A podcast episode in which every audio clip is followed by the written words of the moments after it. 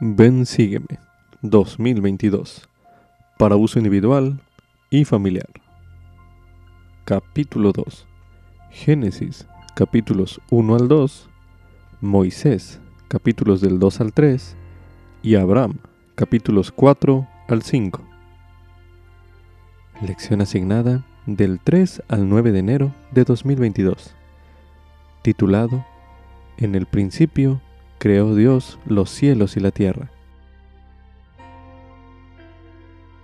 Aunque usted haya leído acerca de la creación anteriormente, siempre hay algo más que aprender de las escrituras. Ore para pedir la guía del Espíritu Santo, a fin de que Él le ayude a hallar más entendimiento. Anote sus impresiones a continuación.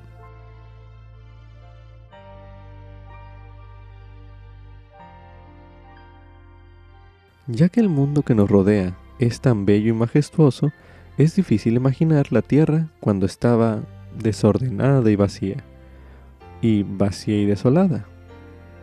Una de las cosas que nos enseña el relato de la creación es que Dios puede hacer algo magnífico a partir de lo que no está organizado, lo cual es útil recordar cuando la vida parece caótica.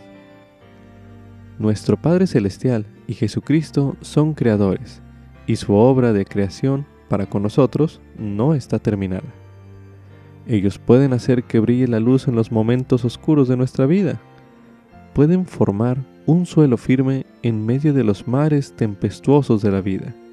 Pueden mandar a los elementos y si nosotros obedecemos su palabra, tal como los elementos lo hicieron, pueden transformarnos en las hermosas creaciones que se supone que hemos de ser. Eso es parte de lo que significa ser creados a la imagen de Dios, conforme a su semejanza. Tenemos el potencial de llegar a ser semejantes a Él, seres exaltados, glorificados y celestiales. Para consultar una reseña del libro de Génesis, se recomienda ver el término Génesis en la guía para el estudio de las escrituras. A continuación se leerá en la guía para el estudio de las escrituras el término Génesis. Génesis es el primer libro del Antiguo Testamento y lo escribió el profeta Moisés. Relata el comienzo de muchas etapas, tales como la creación de la tierra, la colocación de animales y del hombre sobre ella, la caída de Adán y Eva, la revelación del Evangelio a Adán, el comienzo de tribus y razas, el origen de diversos idiomas en la Torre de Babel y el principio de la familia de Abraham, que condujo al establecimiento de la casa de Israel. También se hace hincapié en la función que José desempeñó para preservar a Israel. La revelación de los últimos días verifica y aclara la historia que se relata en Génesis. En el libro de Génesis los capítulos del 1 al 4 contienen el relato de la creación del mundo y la formación de la familia de Adán. En los capítulos del 5 al 10 se encuentra la historia de Noé. En los capítulos del 11 al 20 se habla de Abraham y de su familia hasta los tiempos de Isaac. En los capítulos del 21 al 35 se sigue la relación de la familia de Isaac. En el capítulo 36 se habla de Saúl y de su familia. En los capítulos del 37 al 50 se relata la historia de la familia de Jacob y se narra la vida de José, vendido para Egipto, y el papel que desempeñó al salvar a la casa de Israel. Como subtítulo, Bajo la dirección del Padre Celestial, Jesucristo creó la tierra. Esto es correspondiente a Génesis capítulo 1, los versículos del 1 al 25. Moisés capítulo 2, los versículos del 1 al 25. Y Abraham capítulo 4, los versículos del 1 al 25. El elder de Todd Christofferson del Quórum de los Dos Apóstoles enseñó lo siguiente. Cualesquiera que sean los detalles del proceso de la creación, sabemos que no fue accidental, sino que Dios, el Padre, la dirigió y Jesucristo la implementó. Esto es un fragmento del mensaje El porqué del matrimonio, el porqué de la familia. Mensaje pronunciado en la Conferencia General de abril de 2015. Aunque hay mucho que no sabemos sobre cómo se creó el mundo exactamente, mediten lo que aprenda sobre la creación de lo que Dios ha revelado en los versículos que se leerán a continuación.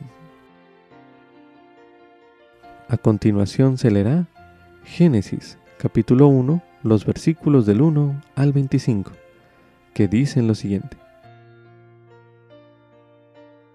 En el principio creó Dios los cielos y la tierra, y la tierra estaba desordenada y vacía, y las tinieblas estaban sobre la faz del abismo, y el Espíritu de Dios se movía sobre la faz de las aguas.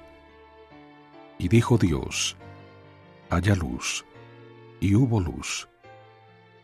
Y vio Dios que la luz era buena, y separó Dios la luz de las tinieblas. Y llamó Dios a la luz día, y a las tinieblas llamó noche. Y fue la tarde y la mañana el día primero. Y dijo Dios, haya un firmamento en medio de las aguas, y separe aquel las aguas de las aguas. E hizo Dios el firmamento, y separó las aguas que estaban debajo del firmamento de las aguas que estaban sobre el firmamento. Y fue así. Y llamó Dios al firmamento cielos, y fue la tarde y la mañana el día segundo. Y dijo Dios, Júntense las aguas que están debajo de los cielos en un lugar, y descúbrase lo seco. Y fue así. Y llamó Dios a lo seco tierra, y a la reunión de las aguas llamó mares. Y vio Dios que era bueno. Y dijo Dios, Produzca la tierra hierba verde, hierba que dé semilla, árbol de fruto que dé fruto según su especie, que su semilla esté en él sobre la tierra. Y fue así. Y produjo la tierra hierba verde, hierba que da semilla según su naturaleza, y árbol que da fruto, cuya semilla está en él según su especie. Y vio Dios que era bueno. Y fue la tarde y la mañana el día tercero. Y dijo Dios, haya lumbreras en el firmamento de los cielos para separar el día de la noche, y sean por señales, y para las estaciones, y para los días, y para los años, y sean por lumbreras en el firmamento de los cielos para alumbrar sobre la tierra. Y fue así. E hizo Dios las dos grandes lumbreras, la lumbrera mayor, para que señorease en el día, y la lumbrera menor para que señorease en la noche. Hizo también las estrellas. Y las puso Dios en el firmamento de los cielos para alumbrar sobre la tierra, y para señorear en el día y en la noche, y para separar la luz de las tinieblas. Y vio Dios que era bueno. Y fue la tarde y la mañana el día cuarto. Y dijo Dios, produzcan las aguas seres vivientes, y aves que vuelen sobre la tierra en la abierta expansión de los cielos. Y creó Dios las grandes ballenas y todo ser viviente que se mueve, que las aguas produjeron según su especie, y toda ave alada según su especie. Y vio Dios que era bueno. Y Dios los bendijo, diciendo, Fructificad y multiplicaos, y henchid las aguas en los mares, y multiplíquense las aves en la tierra. Y fue la tarde y la mañana el día quinto. Y dijo Dios, Produzca la tierra seres vivientes según su especie, bestias y serpientes y animales de la tierra según su especie. Y fue así. E hizo Dios los animales de la tierra según su especie, y ganado según su especie, y todo animal que se arrastra sobre la tierra según su especie. Y vio Dios que era bueno. A continuación se leerá Moisés, capítulo 2, los versículos del 1 al 25, que dicen lo siguiente. Y sucedió que el Señor habló a Moisés diciendo, He aquí, te revelo lo concerniente a este cielo y a esta tierra. Escribe las palabras que hablo. Soy el principio y el fin, el Dios omnipotente. He creado estas cosas por medio de mi unigénito, Sí, en el principio creé los cielos y la tierra sobre la cual estás. Y la tierra estaba sin forma y vacía. Y yo hice que la oscuridad viniera sobre la faz del abismo, y mi espíritu obraba sobre la faz del agua porque yo soy Dios. Y yo Dios dije, haya luz, y hubo luz. Y yo Dios vi la luz y que la luz era buena, y yo Dios separé la luz de las tinieblas. Y yo Dios llamé a la luz día y a las tinieblas llamé noche. E hice esto por la palabra de mi poder, y fue hecho como yo mandé. Y fueron la tarde y la mañana el día primero. Y otra vez yo Dios dije, haya un firmamento en medio de las aguas. Y fue hecho tal como yo mandé. Y dije, separe aquellas aguas de las aguas, y fue hecho. Y yo Dios hice el firmamento, y separé las aguas, Sí, las grandes aguas debajo del firmamento, de las aguas que estaban sobre el firmamento, y fue hecho tal como yo mandé. Y yo Dios llamé al firmamento cielo, y fueron la tarde y la mañana el día segundo. Y yo Dios dije, júntense las aguas que están debajo del cielo en un lugar, y así se hizo. Y yo Dios dije, aparezca lo seco, y así fue. Y yo Dios llamé a lo seco tierra y al recogimiento de las aguas llamé mar. Y yo Dios vi que todas las cosas que había hecho eran buenas. Y yo, Dios, dije, produzca la tierra pasto, la hierba que dé semilla, el árbol frutal que produzca fruto según su especie, y el árbol que dé fruto cuya semilla esté en sí sobre la tierra. Y fue hecho tal como yo mandé, y la tierra produjo pasto toda hierba que da semilla según su especie, y el árbol que produce fruto cuya semilla habría de estar en él según su especie. Y yo, Dios, vi que todas las cosas que había hecho eran buenas. Y fueron la tarde y la mañana el día tercero. Y yo, Dios, dije, haya luces en el firmamento del cielo para separar el día de la noche, y sean por señales y por estaciones, y por días y por años, y sean por luces en el firmamento del cielo para alumbrar la tierra, y fue hecho. Y yo Dios hice dos grandes luminares, el luminar mayor para señorear el día, y el luminar menor para señorear la noche. Y el luminar mayor fue el sol, y el luminar menor fue la luna. Y también fueron hechas las estrellas conforme a mi palabra y yo Dios las coloqué en el firmamento del cielo para alumbrar la tierra, el sol para gobernar el día y la luna para gobernar la noche, y para separar la luz de las tinieblas. Y yo, Dios, vi que todas las cosas que había hecho eran buenas. Y fueron la tarde y la mañana el día cuarto. Y yo Dios dije, produzcan abundantemente las aguas seres vivientes que se muevan y aves que vuelen sobre la tierra en el amplio firmamento del cielo. Y yo, Dios, hice las grandes ballenas y todo ser viviente que se mueve, según su especie, los cuales las aguas produjeron en abundancia, y toda ave alada según su especie. Y yo, Dios, vi que todas las cosas que había creado eran buenas. Y yo, Dios, los bendije diciendo, fructificad y multiplicaos y henchid las aguas del mar y multiplíquense las aves en la tierra. Y fueron la tarde y la mañana el día quinto. Y yo, Dios, dije, produzca la tierra seres vivientes según su especie, el ganado y lo que se arrastra, y las bestias de la tierra según su género, y fue hecho. Y yo, Dios, hice las bestias de la tierra según su género, y el ganado según su género, y todo lo que se arrastra sobre la tierra según su especie, y yo, Dios, vi que todas estas cosas eran buenas. A continuación se leerá Abraham, capítulo 4, los versículos del 1 al 25, que dicen lo siguiente. Entonces el Señor dijo, Descendamos. Y descendieron en el principio, y ellos, esto es, los dioses, organizaron y formaron los cielos y la tierra.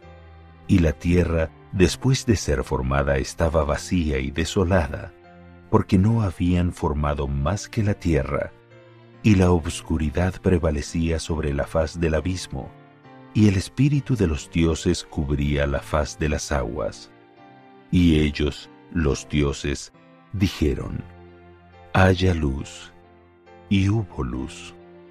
Y ellos, los dioses, comprendieron la luz, porque brillaba, y separaron la luz, o sea, hicieron que fuera separada de las tinieblas.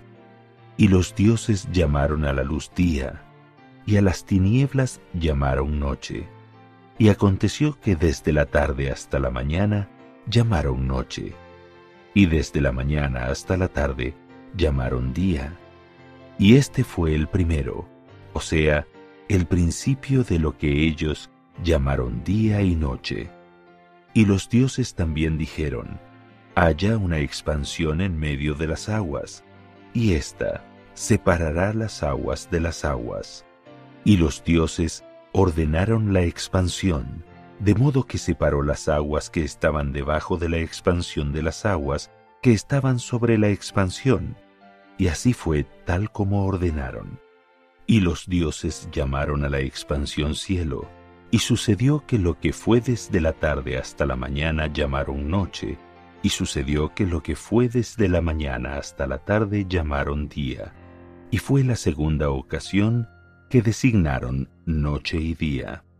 Y los dioses ordenaron diciendo, Júntense en un lugar las aguas que están debajo del cielo, y aparezca la tierra seca. Y fue hecho como lo ordenaron. Y a la parte seca los dioses llamaron tierra, y al recogimiento de las aguas llamaron grandes aguas, y los dioses vieron que se les obedecía. Y los dioses dijeron, Preparemos la tierra para que produzca pasto, la hierba que dé semilla, el árbol frutal que dé fruto según su especie, cuya semilla dentro de sí reproduzca su especie sobre la tierra, y fue así, tal como ordenaron.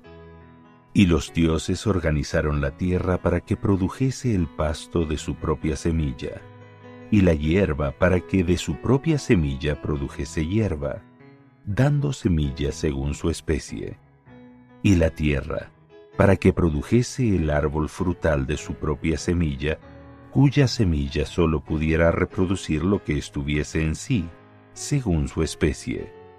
Y los dioses vieron que se les obedecía y aconteció que contaron los días, de la tarde a la mañana llamaron noche, y aconteció que de la mañana a la tarde llamaron día, y fue la tercera ocasión. Y los dioses organizaron los luminares en la expansión del cielo, e hicieron que separasen el día de la noche, y los organizaron para que fuesen por señales, y por estaciones, y por días, y por años y los organizaron para que fuesen por luminares en la expansión del cielo, para alumbrar la tierra. Y fue así. Y los dioses organizaron los dos grandes luminares, el luminar mayor para señorear el día y el luminar menor para señorear la noche. Con el luminar menor también fijaron las estrellas. Y los dioses los pusieron en la expansión de los cielos para dar luz a la tierra y para que señoreasen el día y la noche, y hacer que separasen la luz de las tinieblas. Y los dioses vigilaron aquellas cosas que habían ordenado hasta que obedecieron. Y sucedió que de la tarde a la mañana fue noche, y sucedió que de la mañana a la tarde fue día, y fue la cuarta ocasión. Y los dioses dijeron, Preparemos las aguas para que produzcan en abundancia los seres animados que tienen vida, y las aves, para que vuelen sobre la tierra en la vasta expansión del cielo.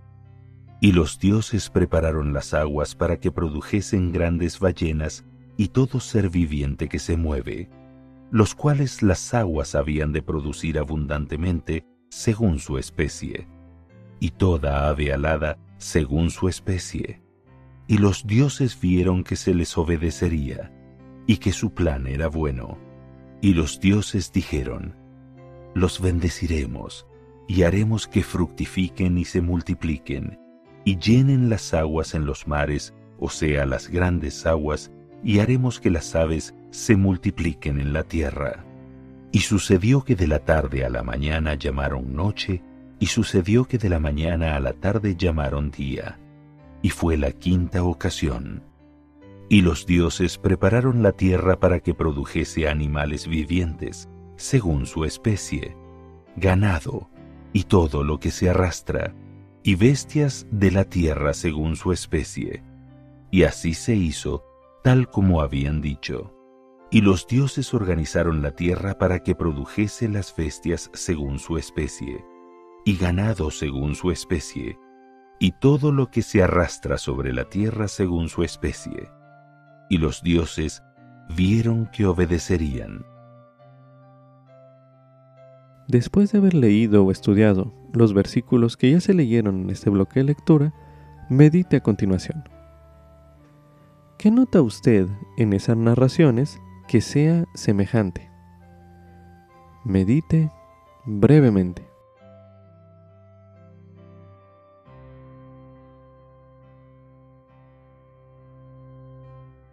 Ahora medite. ¿Qué nota usted en estas narraciones que sea diferente? Medite nuevamente.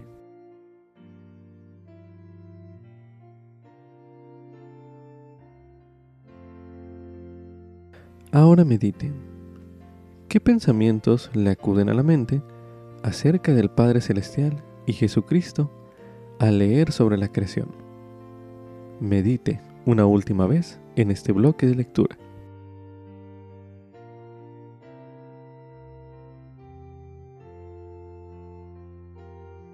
Ahora leeremos en Doctrina y Convenios, en la sección 101, los versículos del 32 al 34 que dicen lo siguiente. Sí, en verdad te digo, que el día en que el Señor venga, Él revelará todas las cosas, cosas que han pasado y cosas ocultas que ningún hombre conoció, cosas de la tierra, mediante las cuales fue hecha, y su propósito y estado final, cosas sumamente preciosas, cosas que están arriba y cosas que están abajo, cosas que están dentro de la tierra y sobre la tierra y en el cielo.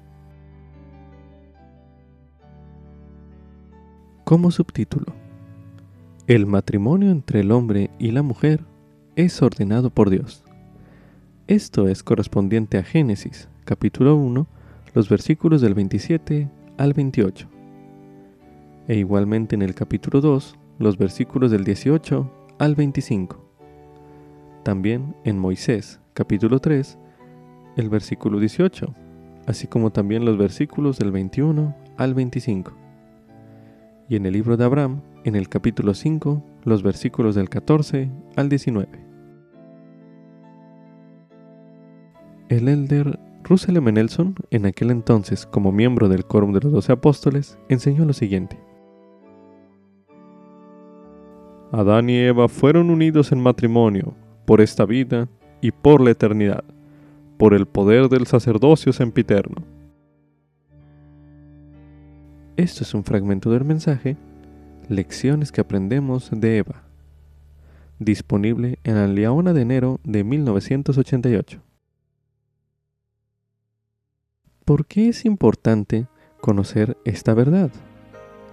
Se le invita a meditar en ello mientras lee los versículos que se leerán a continuación. A continuación se leerá Génesis capítulo 1, los versículos del 27 al 28, que dicen lo siguiente. Y creó Dios al hombre, a su imagen, a imagen de Dios lo creó, varón y hembra los creó. Y los bendijo Dios, y les dijo Dios, fructificad y multiplicaos, y henchid la tierra, y sojuzgadla, y tener dominio sobre los peces del mar, y sobre las aves de los cielos, y sobre todas las bestias que se muevan sobre la tierra. A continuación leeremos en Génesis capítulo 2 los versículos del 18 al 25, que dicen lo siguiente. Y dijo Jehová Dios, no es bueno que el hombre esté solo, le haré ayuda idónea para él. Formó pues Jehová, Dios de la tierra, toda bestia del campo, y toda ave de los cielos, y las trajo a Adán, para que viese cómo las había de llamar. Y lo que Adán llamó a los animales vivientes, ese es su nombre. Y puso Adán nombre a toda bestia, y ave de los cielos, y a todo animal del campo. Mas para Adán no se halló ayuda que fuese idónea para él. Y Jehová Dios hizo caer un sueño profundo sobre Adán, y éste se quedó dormido. Entonces tomó una de sus costillas, y cerró la carne en su lugar. Y de la costilla que Jehová Dios tomó del hombre, hizo una mujer, y la trajo al hombre. Y dijo Adán, Esta es ahora hueso de mis huesos y carne de mi carne. Esta será llamada varona, porque del varón fue tomada. Por tanto dejará el hombre a su padre y a su madre, y se allegará a su mujer, y serán una sola carne. Y estaban ambos desnudos, Adán y su mujer, y no se avergonzaban. Ahora leeremos en el libro de Moisés, en el capítulo 3, los versículos 18 y del 21 al 25, que dicen lo siguiente. Y yo, Dios, el Señor, dije a mi unigénito que no era bueno que el hombre estuviese solo, por consiguiente, le haré una ayuda idónea para él. Y yo, Dios, el Señor, hice que cayera un sueño profundo sobre Adán, y durmió, y tomé una de sus costillas, y cerré la carne en su lugar y de la costilla que yo, Dios el Señor, había tomado del hombre, hice una mujer, y la traje al hombre. Y Adán dijo, Ahora sé que esta es hueso de mis huesos, y carne de mi carne. Varona se llamará, porque del varón fue tomada. Por tanto, dejará el hombre a su padre y a su madre, y se llegará a su esposa, y serán una sola carne. Y ambos estaban desnudos, el hombre y su esposa, y no se avergonzaban. Ahora leeremos en el libro de Abraham, en el capítulo 5, los versículos del 14 al 19, que dicen lo siguiente. Y los dioses dijeron, hagamos una ayuda idónea al hombre, por cuanto no es bueno que el hombre esté solo, por consiguiente, formaremos para él una ayuda idónea. Y los dioses hicieron que cayera un sueño profundo sobre Adán, y durmió, y tomaron una de sus costillas, y cerraron la carne en su lugar. Y de la costilla que los dioses habían tomado del hombre, formaron ellos una mujer, y se la trajeron al hombre. Y Adán dijo, Esta era hueso de mis huesos, y carne de mi carne. Ahora será llamada varona, porque del varón fue tomada. Por lo tanto, dejará el hombre a su padre y a su madre, y se allegará a su esposa, y serán una sola carne. Y ambos estaban desnudos, el hombre y su esposa, y no se avergonzaban. Si desea aprender más sobre el matrimonio dentro del plan de Dios, se recomienda lea y medite los materiales presentados a continuación. A continuación se leerá en el libro de Mateo, en el capítulo 19, los versículos del 4 al 6, que dicen lo siguiente. Y él respondiendo les dijo, ¿no habéis leído que el que los hizo al principio, hombre y mujer los hizo? Y dijo, por tanto, el hombre dejará a su padre y a su madre, y se unirá a su esposa, y los dos serán una sola carne. Así que no son ya más dos, sino una sola carne. Por tanto, lo que Dios ha unido, no lo separe el hombre. Ahora leeremos en 1 de Corintios, capítulo 11, el versículo 11, donde se menciona. Pero en el Señor ni el varón es sin la mujer, ni la mujer sin el varón. También se recomienda estudiar el mensaje Ascenderemos juntos por la hermana Linda K. Burton, en aquel entonces presidenta general de la Sociedad de Socorro. Mensaje pronunciado en la Conferencia General de abril de 2015, el cual escucharemos a continuación. Además de las palabras inspiradoras, la música y las oraciones que nos conmueven durante la conferencia general, muchas hermanas me han dicho que lo que más les gusta es ver a los miembros de la primera presidencia y del quórum de los doce cuando bajan del estrado con sus compañeras eternas. No gustamos todos al escuchar a las autoridades generales expresar de forma dulce su amor por ellas, al igual que el de Packer. Al hablar de su esposa Donna, el presidente Packer dijo, Debido al llamamiento que tengo, es mi solemne obligación decir la verdad. Ella es perfecta. Ella es la luz de mi vida, dijo el presidente Uchtdorf, refiriéndose a su esposa Harriet. El presidente Eyring, al hablar de su esposa Kathleen, dijo, Siempre me ha hecho desear ser lo mejor que he podido. El presidente Monson, refiriéndose a su amada Frances, dijo, ella fue el amor de mi vida, mi compañera leal y mi amiga más cercana. El decir que el extraño no llega a expresar lo profundo de mis sentimientos. También quisiera expresar mi amor por mi amado compañero Craig. Ha sido un don preciado para mí. Refiriéndose a mi esposo, una sagrada y preciada frase de mi bendición patriarcal promete que mi vida y la vida de mis hijos estarán bien resguardadas bajo su cuidado. Es claro para mí que Craig es el cumplimiento de esa promesa. Al utilizar las palabras de Mark Twain dijo que la vida sin Craig no sería vida. Lo amo con todo el corazón y el alma. Hoy deseo honrar a los esposos, padres, hermanos, hijos y tíos que saben quiénes son y que hacen lo mejor por cumplir con sus funciones decretadas por Dios en la proclamación sobre la familia, entre ellas el presidir con rectitud, proveer lo necesario para sus familias y protegerlas. Sepan que soy muy consciente de que los temas de la paternidad, la maternidad y el matrimonio pueden ser preocupantes para muchos. Sé que algunos miembros sienten que sus hogares nunca alcanzarán lo que ellos perciben ser lo ideal. Muchos sufren debido al abandono, al abuso, las adicciones y las tradiciones y cultura incorrectas. No justifico las acciones de hombres o mujeres que a propósito o por ignorancia causaron dolor, angustia y pesar en sus hogares, pero hoy deseo hablar de otra cosa. Estoy convencida de que el hombre nunca es más atractivo para su esposa que cuando sirve en su función divina como digno poseedor del sacerdocio, principalmente en el hogar. Me encantan y creo estas palabras que el presidente Packer dirigió a los esposos y padres dignos. Habrá ocasiones en el que el único escudo que haya entre su familia y la malicia del adversario será ese poder.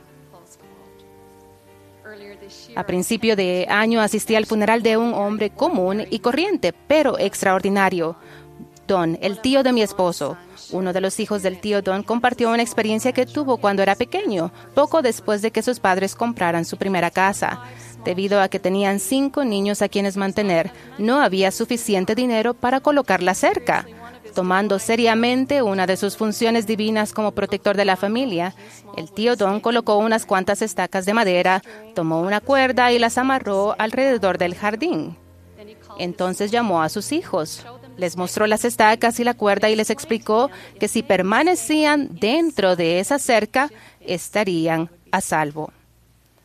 Al acercarse a la casa, las maestras visitantes observaron con incredulidad a cinco niños pequeños obedientemente de pie junto a la cerca, mirando con tristeza una pelota que había rebotado fuera de los límites. Uno de los pequeños corrió a llamar a su papá, quien en respuesta corrió y recuperó la pelota. Más tarde, en el funeral, el hijo mayor, con lágrimas en los ojos, expresó que todo lo que había anhelado en la vida era parecerse a su querido padre. El presidente Benson dijo, Oh esposos y padres en Israel, ustedes pueden hacer tanto por la salvación y exaltación de su familia. Recuerden su llamamiento sagrado de padre en Israel, el llamamiento más importante en esta vida y por toda la eternidad, un llamamiento del cual nunca serán relevados. Deben ayudar a crear un hogar donde el Espíritu del Señor pueda morar. ¿Cuánto se aplican esas palabras proféticas a la actualidad?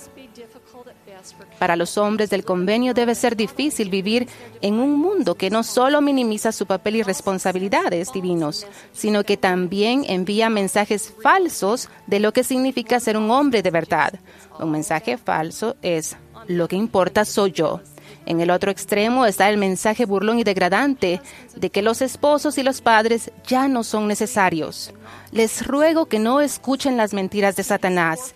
Él ha renunciado al privilegio sagrado de convertirse en esposo y padre, debido a que Él está celoso de quienes tienen los sagrados privilegios que Él nunca tendrá. Su intento es que todos los hombres sean miserables como Él. Hermanos y hermanas, nos necesitamos unos a otros, como mujeres y hombres que guardan los convenios. Necesitamos elevarnos unos a otros y ayudarnos a ser el pueblo que el Señor desea que seamos. Necesitamos trabajar juntos para elevar a la nueva generación y ayudarla a alcanzar su potencial divino como herederos de la vida eterna. Podemos hacer como el elder Hales y su esposa Mary han hecho.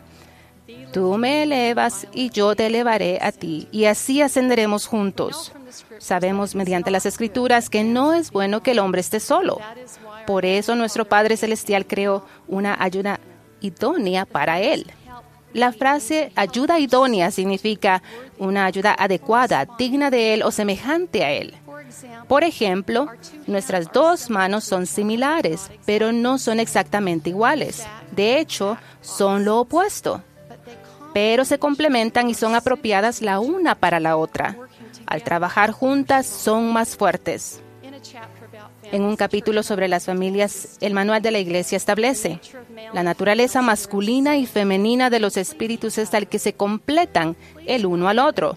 Observen que dice se completan el uno al otro no que compiten el uno con el otro. Estamos aquí para ayudarnos, elevarnos y regocijarnos el uno con el otro al tratar de ser mejores.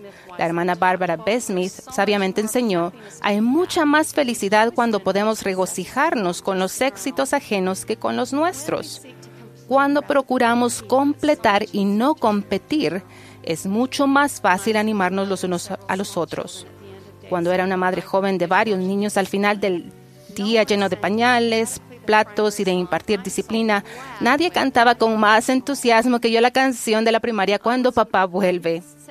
Me apena admitir que no siempre estaba de buen humor cuando Craig entraba feliz después de un día de trabajo. Siempre nos saludaba con un abrazo y un beso y convertía los días difíciles y desastrosos en momentos felices con papá. Ojalá hubiera estado menos preocupada con listas interminables de cosas para hacer y me hubiera centrado más sabiamente en las cosas de mayor importancia, como lo hizo él. Me hubiera detenido más a menudo y hubiera gozado del sagrado tiempo en familia y le hubiera agradecido a él más seguido por bendecir nuestra vida. No hace mucho una fiel hermana compartió una profunda preocupación por la cual había estado orando. Se trataba de algunas hermanas en su barrio me dijo cuánto le entristecía ver que en ocasiones ellas hablaban de sus esposos o se dirigían a ellos de manera irrespetuosa, aún frente a sus hijos.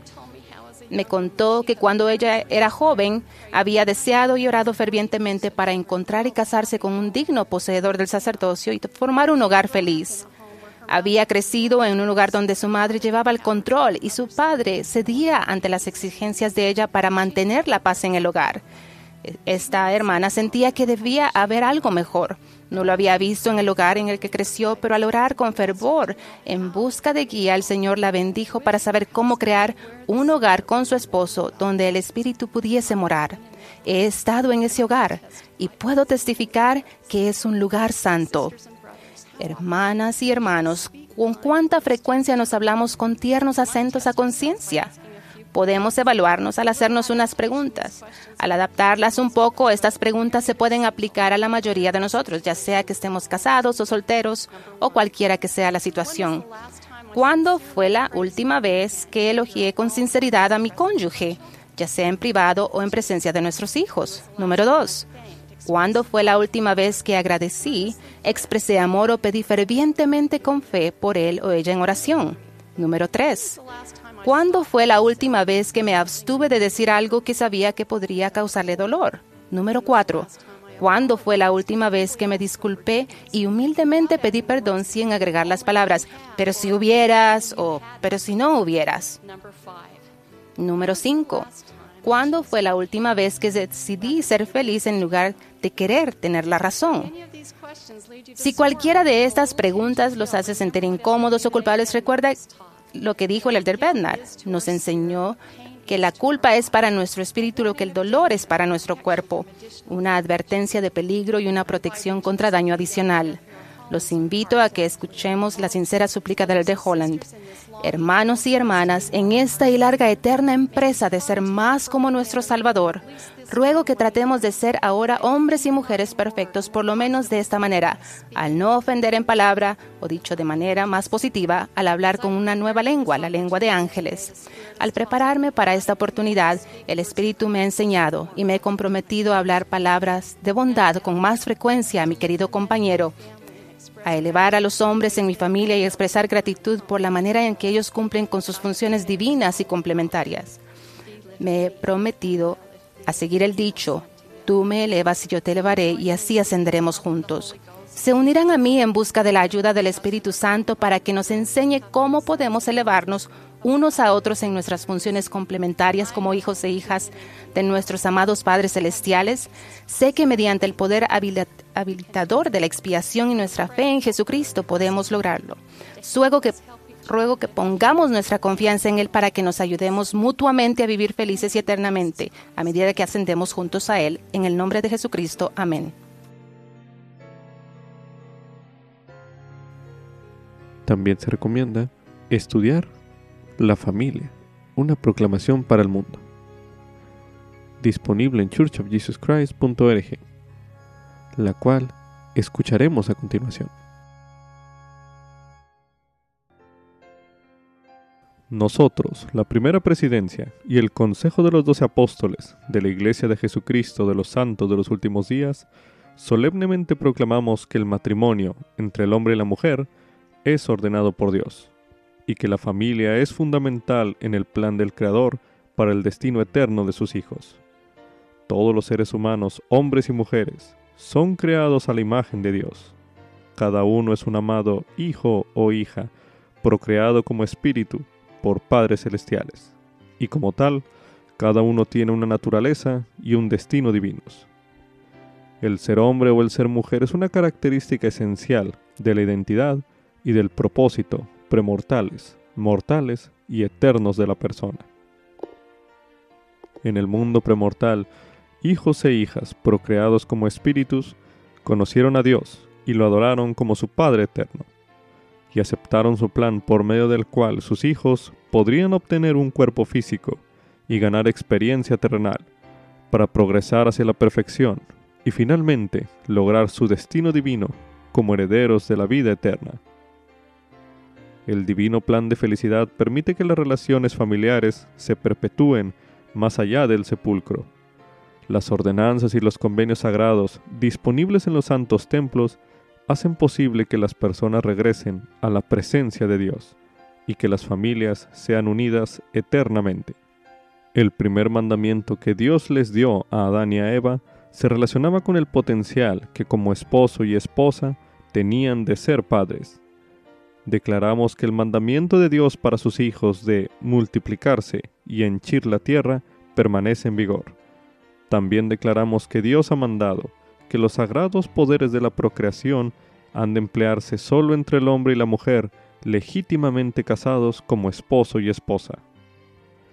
Declaramos que los medios por los cuales se crea la vida mortal son divinamente establecidos. Afirmamos la santidad de la vida y su importancia en el plan eterno de Dios. El esposo y la esposa tienen la solemne responsabilidad de amarse y de cuidarse el uno al otro, así como a sus hijos. Herencia de Jehová son los hijos. Los padres tienen el deber sagrado de criar a sus hijos con amor y rectitud, de proveer para sus necesidades físicas y espirituales, y de enseñarles a amarse y a servirse el uno al otro, a observar los mandamientos de Dios y a ser ciudadanos respetuosos de la ley donde quiera que vivan. Los esposos y las esposas, las madres y los padres serán responsables ante Dios del cumplimiento de estas obligaciones. La familia es ordenada por Dios. El matrimonio entre el hombre y la mujer es esencial para su plan eterno. Los hijos merecen nacer dentro de los lazos del matrimonio y ser criados por un padre y una madre que honran sus votos matrimoniales con completa fidelidad. La felicidad en la vida familiar tiene mayor probabilidad de lograrse cuando se basa en las enseñanzas del Señor Jesucristo. Los matrimonios y las familias que logran tener éxito se establecen y se mantienen sobre los principios de la fe, de la oración, del arrepentimiento, del perdón, del respeto, del amor, de la compasión, del trabajo y de las actividades recreativas edificantes. Por designio divino, el padre debe presidir la familia con amor y rectitud, y es responsable de proveer las cosas necesarias de la vida para su familia y de proporcionarle protección. La madre es principalmente responsable del cuidado de sus hijos. En estas sagradas responsabilidades, el padre y la madre como compañeros iguales están obligados a ayudarse el uno al otro. La discapacidad, la muerte u otras circunstancias pueden requerir una adaptación individual. Otros familiares deben brindar apoyo cuando sea requerido. Advertimos que las personas que violan los convenios de castidad, que maltratan o abusan de su cónyuge o de sus hijos, o que no cumplen con sus responsabilidades familiares, un día deberán responder ante Dios. Aún más, advertimos que la desintegración de la familia traerá sobre las personas, las comunidades y las naciones las calamidades predichas por los profetas antiguos y modernos. Hacemos un llamado a los ciudadanos responsables y a los funcionarios de gobierno de todas partes para que fomenten aquellas medidas designadas a fortalecer a la familia y a mantenerla como la unidad fundamental de la sociedad. El presidente Gordon B. Hinckley leyó esta proclamación como parte de su mensaje en la reunión general de la Sociedad de Socorro, que se llevó a cabo el 23 de septiembre de 1995 en Salt Lake City, Utah.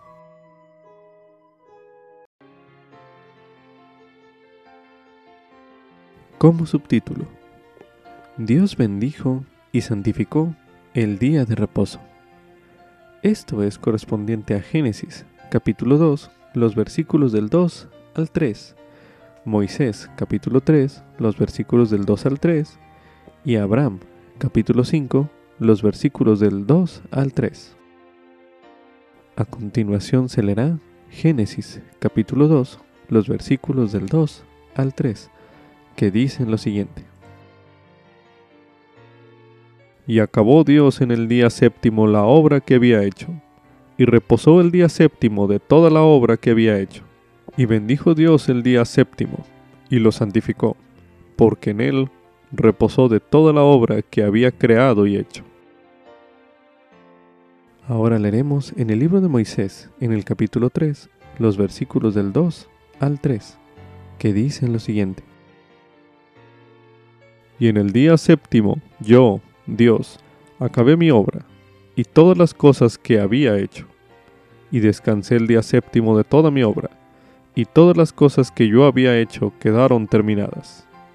Y yo Dios vi que eran buenas, y yo Dios bendije el día séptimo, y lo santifiqué, por motivo de que en él había reposado de toda la obra que yo Dios había creado y hecho. Ahora leeremos en el libro de Abraham, en el capítulo 5 los versículos del 2 al 3, que dicen lo siguiente. Y los dioses dijeron entre sí, en la séptima ocasión terminaremos nuestra obra que hemos acordado, y en ella descansaremos de toda nuestra obra que hemos acordado. Y en la séptima vez los dioses concluyeron, porque en ella iban a descansar de todas sus obras que ellos, los dioses, acordaron entre sí formar y la santificaron, y así fueron sus decisiones al tiempo que acordaron entre sí formar los cielos y la tierra. Dios ha santificado el día de reposo y nos pide que mantengamos su carácter santo. el elder David Abednar, del Quórum de los Dos Apóstoles, enseñó lo siguiente. El día de reposo es tiempo de Dios, un tiempo sagrado, específicamente apartado para adorarlo y para recibir y recordar sus preciosas y grandísimas promesas. Esto es un fragmento del mensaje Preciosas y grandísimas promesas, pronunciado en la Conferencia General de octubre de 2017. Medite a continuación. ¿Cómo podría emplear usted esas palabras del Elder Bernard y los versículos que ya se leyeron en este bloque de lectura para explicar a alguien por qué usted decide honrar el día de reposo?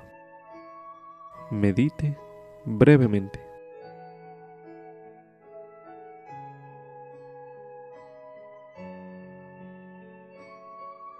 Ahora medite a continuación. ¿De qué manera le ha bendecido el Señor a usted por guardar su día santo? Medite una última vez en este bloque de lectura.